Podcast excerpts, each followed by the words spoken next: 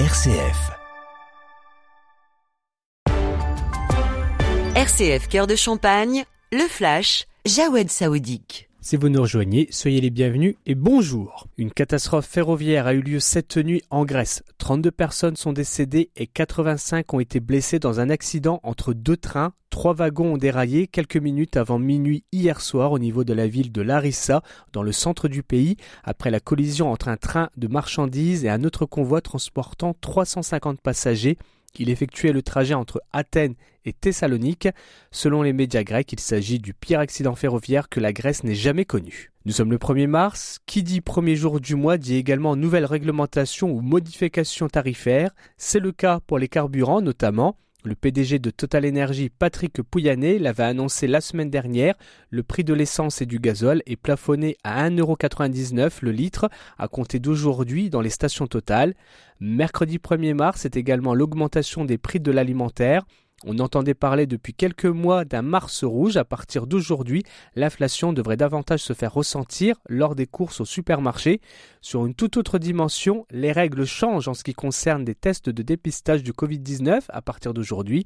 C'est la fin du remboursement à 100% par la Sécu pour les personnes vaccinées et sans prescription médicale. En politique, les sénateurs, majoritairement de droite, ont achevé hier l'examen en commission du projet de réforme des retraites. Plusieurs amendements ont été retenus. L'un, jugé essentiel par la droite, vise à accorder une surcote aux mères de famille qui ont une carrière complète. Les sénateurs ont également proposé un CDI nouvelle formule exonéré de cotisations familiales pour faciliter l'embauche des seniors au chômage. Les sénateurs vont désormais se retrouver jeudi après-midi pour le coup d'envoi des débats dans l'hémicycle. Emmanuel Macron commence son périple de 4 jours en Afrique aujourd'hui, l'occasion de mettre en place l'acte 2 de la politique française sur le continent africain. Lundi, dans un discours, le président français avait fait part de sa volonté d'un nouveau modèle de partenariat impliquant une montée en puissance des Africains. Pour mettre en place ce nouveau partenariat, le président français commence à tourner au Gabon.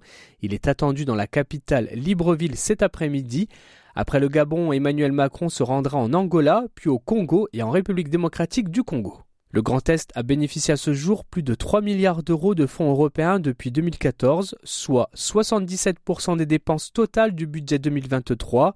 Le comité de suivi de ces fonds était récemment sur le terrain, notamment dans le quartier du Verbeau de Châlons-en-Champagne. Et puis en sport, hier soir, l'Olympique lyonnais s'est finalement imposé face à Grenoble en Coupe de France. Le club lyonnais a gagné 2 à 1, ce qui permet aux hommes de Laurent Blanc décrocher une place en demi-finale. Fin de ce flash, toute l'actualité à retrouver sur rcf.fr et sur les réseaux sociaux.